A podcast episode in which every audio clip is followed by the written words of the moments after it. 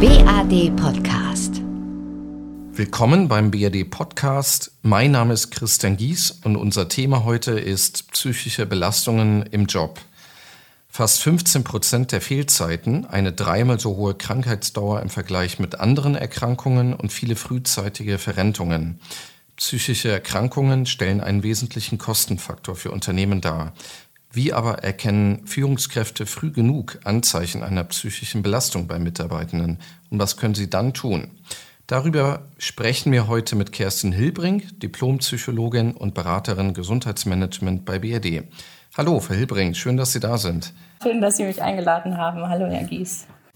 Wie schwer ist es eigentlich zu erkennen, dass man an einer psychischen Erkrankung leidet und sich dann eben auch externe professionelle Unterstützung holt?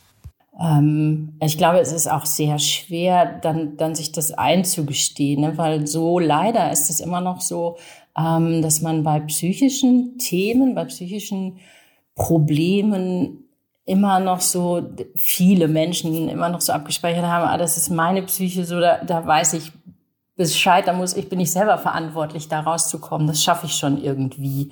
Das würde ich ja bei einem Beinbruch nicht machen. Wenn ich mir ein Bein gebrochen habe, dann würde ich nicht sagen, oh, wenn ich mich nur genug anstrenge, dann wächst das wieder zusammen. Ähm, bei so Depressionen, bei Angststörungen, ähm, bei Essstörungen, da ist es schon eher, dass man, dass man denkt oder dass viele Menschen denken, ich schaffe das schon. Was macht das denn mit Menschen, wenn äh, die nicht drüber reden, äh, weder mit Freunden, Bekannten oder in der Familie, auch und auch nicht mit externer professioneller Unterstützung, äh, sprich, wenn die einfach so damit weiterleben? Also abhängig von der Erkrankung. Ähm, also bei Depressionen, wenn ich depressive Episoden immer wieder erlebe, ähm, ist das tatsächlich so, dass ähm, unbehandelte Depressionen auch tödlich enden, häufig ähm, durch Suizid. Das ist nicht zu unterschätzen, was das mit Menschen macht. Ähm, und wenn ich gerade der Kontakt mit anderen Menschen ist ja eine ganz wichtige, ein ganz, ganz, ganz, ganz wichtiger Schutz vor psychischen Erkrankungen. Ähm, und wenn das fehlt, dann haben Menschen ja zusätzlich, also sie haben depressive Symptome, wenn wir jetzt bei der Depression bleiben. Also ich habe keine Lust, ich habe keine Energie, ähm, ich habe keine Freude und gleichzeitig rede ich mit niemandem, dann habe ich ja auch noch das Gefühl, dass ich falsch bin. Das höre ich auch ganz oft in den Beratungen. Allen anderen geht's ja wunderbar. Ich mache den Fernseher an und sehe, wie glücklich alle Menschen sind und wie schön und alle haben das Leben im Griff, nur ich nicht ich bin unfähig, ich kann das nicht. Ähm, und ich glaube, da sind natürlich andere Menschen ganz, ganz wichtig, auch der Kontakt zu anderen Menschen, auch zu Fachleuten, die dir dann sagen, ähm, das ist ganz normal, was du erlebst, das ist eine Erkrankung. Da gibt es einen Namen für und da gibt es Behandlungsmöglichkeiten. Und das ist nicht so, dass du zu doof bist, dein Leben zu leben, ähm, sondern du hast eine Erkrankung und die kann behandelt werden und die muss behandelt werden. Haben Sie noch weitere Tipps, ähm, ja, wie man vielleicht da aus dieser Spirale auch so mm, blöd gesagt äh, in Anführungsstrichen wieder herauskommen kann? Wenn wir jetzt über psychische Erkrankungen reden und so auch über psychisches Wohlbefinden, was führt dazu, dass ich mich wohlfühle ähm, und dass ich vielleicht dann, dann würde ich eher auf so die Resilienzfaktoren kommen. Resilienz ist ja so etwas, das kennen mittlerweile auch viele, haben das schon gehört. Das ist die Forschung ähm, zu dem, was uns gesund hält tatsächlich. Also wir haben, gucken ja mittlerweile, Gott sei Dank, ähm, gibt es sehr viel Forschung auch zu dem, nicht nur zu dem Thema, was macht Menschen krank, sondern auch, was hält die ähm, gesund. Und da äh, gibt es einige Faktoren und auch unterschiedliche ähm, Ergebnisse dann immer. Aber für mich somit das Wichtigste sind, also das, was ich eben schon sagte, Beziehungen. Beziehungen zu anderen Menschen, dieses Netzwerk haben, ähm, zu wissen, ich gehöre zu einer Gruppe, also im sozialen Kontext äh, dazu zu gehören und ähm, aufgefangen zu werden, wenn, ähm, wenn, man, wenn einen etwas belastet. Das ist ein ganz, ganz wichtiger Faktor. Das hat sich auch gezeigt, ne, wenn ich sage, es gibt sehr viel Forschung, ähm, so also auch Menschen, die unter ganz schwierigen Bedingungen groß geworden sind, äh, wenn die eine Bezugsperson hatten, also eine verlässliche Person, ob das die Nachbarin war oder die Lehrerin, egal, ähm, dann gelingt es den Menschen eher, auch gesund zu bleiben, auch psychisch gesund zu bleiben, das Leben zu meistern. Ich glaube, so Beziehung ist tatsächlich ein ganz wichtiger Punkt ähm, und Sinnhaftigkeit. Also Menschen brauchen Sinn in ihrem Leben. Die müssen irgendwie verstehen, warum etwas passiert, ähm, wie etwas passiert und vor allen Dingen auch so die Erfahrung machen, dass ich tatsächlich Einfluss habe auf das, was mir passiert. Also dass ich ähm, handlungsfähig bin. Wie ich mich fühle, hat was damit zu tun, wie ich den Tag gestalte. Also wenn ich so und so reagiere, dann geht es mir besser. Wenn ich das und das mache, geht es mir schlechter. Also so diese Erfahrung, das ist eine ganz, ganz wichtige. Und jetzt so dann wieder zu dem Thema, ähm, was wir am Anfang hatten, ähm, Akzeptanz. Ne? Also wie gelingt es mir zu akzeptieren, dass ich jetzt einen, eine Depression habe oder eine Angststörung oder eine behandlungsbedürftige Erkrankung, psychische Erkrankung. Das hat mich dann schon nochmal in der Vorbereitung aufhorchen lassen, die Zahl äh, von der Krankenkasse DRK ähm, die hier ja so viele Ausfalltage im Beruf wegen psychischer Erkrankungen 2019 festgestellt hat, nämlich mit rund 260 Fehltagen je 100 Versicherten ähm, lagen die Seelenleiden sozusagen auf dem Höchststand. Ähm, und das war alleine nochmal im Vergleich zum Vorjahr ein Anstieg um 10 Prozent, wo ich gedacht habe, Wahnsinn. Also das zeigt ja, aus meiner Sicht, ähm, dass da irgendwas verkehrt läuft in der Arbeitswelt. Der Stress, der Druck vielleicht zu hoch ist, ähm, ist meine Meinung. Wie interpretieren Sie die Zahlen? Mhm. Ähm, also tatsächlich glaube ich, dass die Belastungen am Arbeitsplatz immer höher werden. Also Menschen müssen immer effizienter arbeiten und die Arbeitsdichte wird immer dichter. ähm, so, es gibt immer mehr zu tun. Ich war heute Morgen ähm, tatsächlich beim, beim Arzt und da hing ähm, zum, zur Blutabnahme und da hing an der Tür ein Zettel, Patienten, die zur Blutabnahme kommen, bitte schon vorher die Jacke ausziehen wo ich auch so gedacht habe, ja, okay, jetzt ist nicht mal mehr Zeit, so dass sie also so am Fließband, dass man nicht mal die Jacke ausziehen kann äh, in dem Raum. Und so, das ist jetzt vielleicht ein, harmloses Beispiel, aber ähm, so geht's an vielen Stellen. Menschen müssen immer mehr arbeiten in immer weniger Zeit. Und ich glaube, was aber auch dazu kommt, das ist, dass die andere Seite, also das, was Menschen Sicherheit gibt und das, was uns schützt auch oder, oder Kraft gibt, ne, Energie gibt für solche Herausforderungen, ähm, das wird auch immer weniger. Also das, was Menschen dann schützt, gerade wenn ich jetzt so beruflich sehr hohe Belastungen habe, was mich schützt, ist nach Hause zu kommen und da ein stabiles Umfeld zu haben, Familiensystem zu haben. Was mich schützt, ist auch langfristig alles, was langfristig ist, was ich, wo ich weiß, was passiert, Rituale, ähm, so Sachen, die, die jahrelang Bestand haben. Und das gibt's immer weniger. Also es gibt immer mehr auch, auch Ehescheidungen, es gibt immer mehr Single-Haushalte, ähm, es gibt immer weniger von dem, was uns gut tut. So wie früher äh, war das ja üblich, dass jemand irgendwo macht eine, eine, eine Ausbildung in einem Betrieb und bleibt da so lange an dem Ort, auch in dem Betrieb, bis es dann in die Rente geht. Und dann kann man da ein Häuschen bauen und man ist bis dahin mit der Ehefrau glücklich und ähm, die Kinder mm, übernehmen das. Es gibt's ja heute selten, es gibt's ja gar nicht mehr. In großen Unternehmen ist, sind Change-Prozesse ja äh, mehr die Regel als die Ausnahme. Und dann wissen viele Menschen nicht, ob ich in zwei Jahren noch hier wohne oder bin ich dann ganz woanders. Und ähm, so, also das, was Struktur und Sicherheit gibt, das wird immer weniger und das, was ähm, belastet und fordert, wird immer mehr. Stichwort äh, Long-Covid und Post-Covid-Fatigue-Symptome. Ähm, ähm, haben Sie damit schon Berührungspunkte in Ihrer Beratung gehabt, dass also Arbeitnehmende Arbeitnehmende mit diesen Symptomen zu Ihnen gekommen sind? Ja, ähm, ja, ich mache, also ich persönlich mache beim BAD ja auch ähm, relativ viel betriebliches Eingliederungsmanagement. Wir unterstützen Unternehmen dann ja auch bei der Umsetzung ähm, der BAM-Verfahren und da ja. Und das ist ähm, ein ganz schwieriges, ähm, ganz schwierige Sache, weil das Menschen sind auch also die Fälle, die mir bisher begegnet sind, ähm, so junge Menschen mit wenig äh, Symptomen während der Corona-Infektion und ähm, die jetzt sich überhaupt nicht mehr wiedererkennen. Ne? Also ich habe eine junge Dame, die ähm, sehr leistungsorientiert war und sehr intelligent ist sie auch immer noch, ähm, aber jetzt irgendwie sich nicht mehr konzentrieren kann und auch keine acht Stunden mehr arbeiten kann am Tag, immer wieder Pausen braucht und da ist natürlich jetzt abgesehen von der medizinischen Seite, und da gibt's ja mittlerweile auch, also zumindest hier in Hannover, ähm, Long-Covid-Sprechstunden am Klinikum, aber abgesehen von der medizinischen Seite ist das ja auch äh, für die Psyche eine große Herausforderung, dann dieses das in das Selbstbild anzupassen. Also ich kenne mich nur als leistungsfähig und ich bin immer die Beste und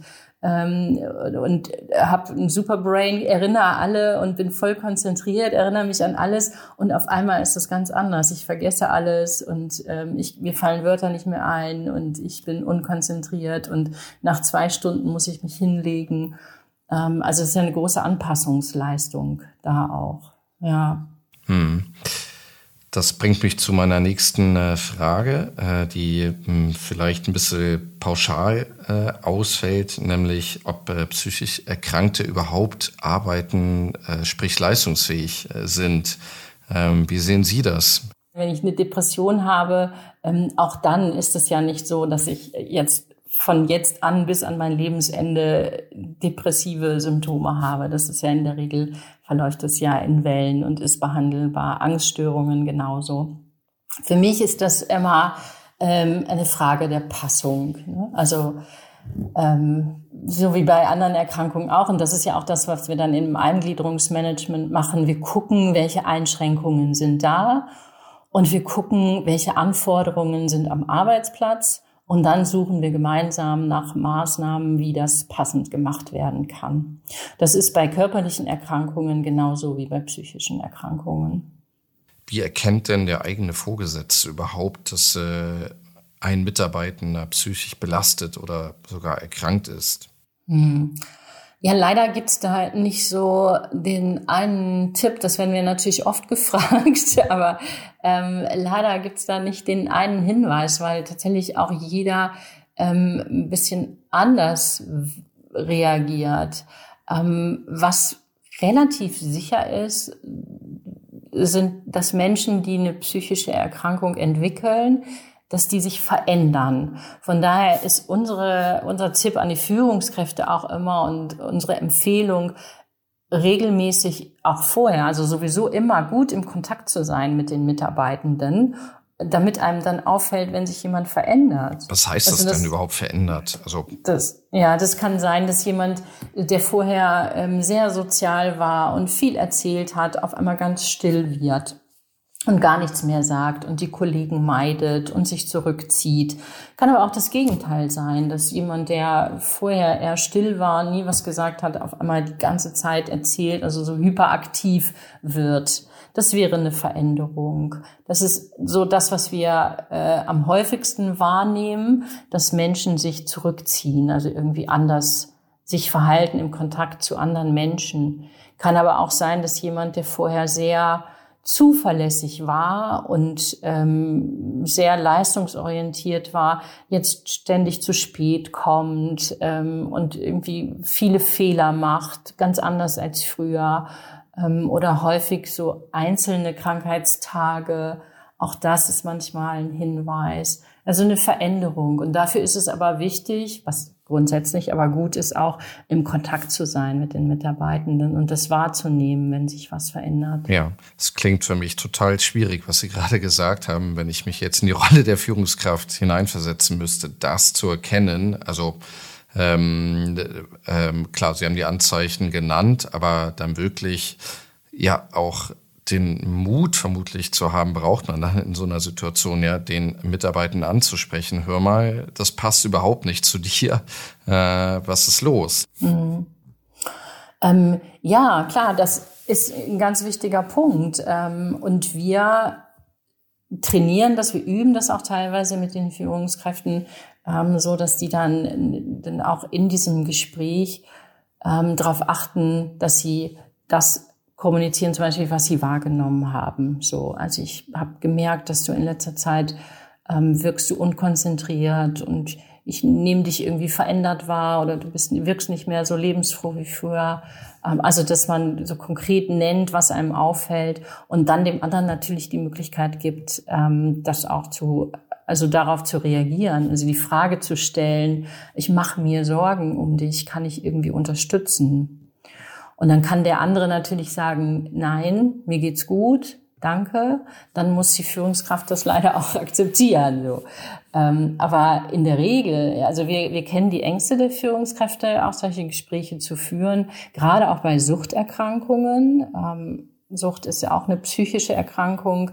Da ist die Hemmschwelle, das anzusprechen, bei vielen Führungskräften sehr hoch, wo, wo dann so der, der Wunsch ist, oder ne, so die Frage, ich muss es doch aber hundertprozentig wissen, sonst kann ich doch das Gespräch nicht führen, wo wir sagen, nein, ähm, erzählen Sie den Mitarbeitenden, was sie wahrnehmen und dass sie sich Sorgen machen mit dem Angebot, kann ich helfen, wie kann ich dir helfen? In der Regel ist das auch für viele Mitarbeitende ähm, eine Form der Wertschätzung. Also ich werde gesehen. Das ist ein Bedürfnis, was alle Menschen haben. Und ähm, dann zu erfahren, ja, meine Führungskraft sieht mich der sieht, es geht mir gerade nicht so gut, macht mir ein Angebot. Das ist was Positives. Bei LinkedIn habe ich einen Post eines Personalers gesehen, äh, der schreibt oder stellt fest, dass auf äh, Distanz jetzt während der Pandemie die Herausforderungen für Führungskräfte nochmals größer sind, um überhaupt eine psychische Belastung im Team zu erkennen. Das äh, könnte vermutlich einfach nur bestätigen, oder? Ja, klar, ähm, weil im persönlichen Kontakt ist ja so viel mehr an Informationen, ähm, sei es die Körpersprache, die Körperhaltung, ähm, also ganz viele Informationen, die wir bekommen und verarbeiten. Und äh, wenn wir uns nur noch digital sehen, dann fehlt ganz, ganz viel. Ähm, das heißt, es ist schwierig. Ähm, und umso wichtiger dann aber auch im Gespräch zu bleiben und tatsächlich auch, finde ich, sich nicht zu scheuen, das anzusprechen. Dann vielleicht auch nicht nur, wenn mir Veränderungen auffallen, ähm, sondern generell bei den mitarbeitenden Gesprächen. Frau Hilbrink, letzte Frage an Sie. Was, was muss ich noch tun, äh, damit irgendwo äh, berufsbedingte psychische Belastungen äh, wieder abnehmen können? Also an erster Stelle ist da, fällt mir jetzt direkt spontan ein, die Prävention psychischer Erkrankungen. Ähm, also ich finde ganz, ganz wichtig, dass Unternehmen, die ja gesetzlich gefordert, aber ähm, so die psychische Gefährdungsbeurteilung auch ernst nehmen. Also nicht nur umsetzen, weil es gesetzlich gefordert ist, sondern wirklich mit einem echten Interesse ähm, schauen, welche Gefährdungen für die psychische Gesundheit unserer Mitarbeiter gibt es an diesem Arbeitsplatz und an jenem Arbeitsplatz. Also das ernst nehmen, um psychische Erkrankungen ähm, tatsächlich auch, um dem vorzubeugen, also der Beanspruchung von Mitarbeitenden. Dann natürlich das Thema Eingliederungsmanagement, in meinen Augen auch ganz, ganz wichtig, auch beides für die Prävention, weil auch über die BEM-Fälle erfahren, fährt das Unternehmen sehr viel darüber, ähm, welche Belastungen es gibt. Wenn wir in einer Abteilung äh, häufig BEM-Fälle aufgrund psychischer Erkrankungen haben, dann ist das eine Chance für das Unternehmen, mal zu gucken, okay, wie ist da die Führung in dieser Abteilung oder was gibt es da in dieser Abteilung vielleicht für Faktoren? Oft ist es ja die Führungskraft auch, die ähm, großen Einfluss hat da. Und dann Schulung der Führungskräfte natürlich. Ähm, also Führungskräfte, was ich eben sagte, müssen einfach informiert sein über psychische Erkrankungen, müssen aber auch für sich selber so gearbeitet haben und wissen, was ist mein Zugang dazu, wie kann ich mich selber schützen, ne, wie, wie führe ich ähm, solche Gespräche. Das ist ein ganz wichtiger Faktor im Gespräch sein mit den Mitarbeitenden. Und ich glaube tatsächlich, je mehr wir alle, auch ähm, so die Gesellschaft sich bemüht, die psychischen Erkrankungen aus der Tabuzone zu bekommen und je mehr das so verstanden wird, tatsächlich auch als Erkrankung, also eine Depression, ein Burnout, ist eine ernsthafte Erkrankung, eine behandlungswürdige Erkrankung, ähm, die von Fachleuten therapiert werden muss. Und das ist nicht irgendeine Schwäche oder eine Charakterschwäche eines Menschen. Ähm, je mehr das in die Köpfe kommt, ich glaube, desto mehr wächst auch so eine Sensibilität dafür und so mehr achtet man aufeinander wieder und je mehr ähm, kommt man ins Gespräch miteinander, auch zu dem Thema und je mehr trauen sich Mitarbeitende vielleicht auch frühzeitig zu sagen, du, mir geht's gerade nicht gut. Ja, also da müssen die Rahmenbedingungen ja auch da sein, dass ich mich überhaupt traue zu sagen, ich bin gerade überfordert oder ich merke, ich habe oh, keine Energie mehr und ich bin lustlos. Ähm, das ist, glaube ich, auch ein wichtiger Punkt. Und ähm, eins noch, was ich am Anfang auch sagte, auch für, für Führungskräfte ein wichtiger Hinweis, diese Sinnhaftigkeit. Das ist ein ganz, ganz großer Faktor, auch um psychische Erkrankungen ähm, zu verhindern. Und da sind Führungskräfte und auch Unternehmen natürlich auch gefordert, den Mitarbeitern, äh, Mitarbeitenden so die, den, den Sinn der Arbeit zu vermitteln. Das war Kerstin Hilbrink. Vielen Dank. Wir haben heute ganz viel von Ihnen zum äh, ja, Tabuthema psychische Belastungen im Job gehört und ähm, viele Anregungen äh, bekommen, äh, wie man als Unternehmen auch präventiv ähm, dagegen äh, etwas tun kann. Schön, dass Sie heute da waren. Ja, sehr gerne. Vielen Dank für die Einladung. BRD unterstützt Unternehmen und deren Mitarbeitende zum Thema psychische Belastungen in vielerlei Hinsicht. Beispielsweise bietet äh, BRD das äh, Employee Assistance Program für berufliche wie private Herausforderungen an. Daneben gibt es das betriebliche Eingliederungsmanagement und auch die äh, Gefährdungsbeurteilung psychischer Belastung. Speziell für Führungskräfte bietet BRD dann einen Workshop zum Thema Umgang mit psychisch belasteten Mitarbeitenden an, sowie eine Schulung ähm, zum Thema gesunde Führung. Alle Informationen zu diesen Dienstleistungen finden Sie auf der BRD-Internetseite und äh, bei Interesse kommen Sie gerne einfach auf uns zu, sprechen Sie uns persönlich an. Vielen Dank für Ihr Interesse an unserem BRD-Podcast. Bleiben Sie gesund und bis zum nächsten Mal. Tschüss.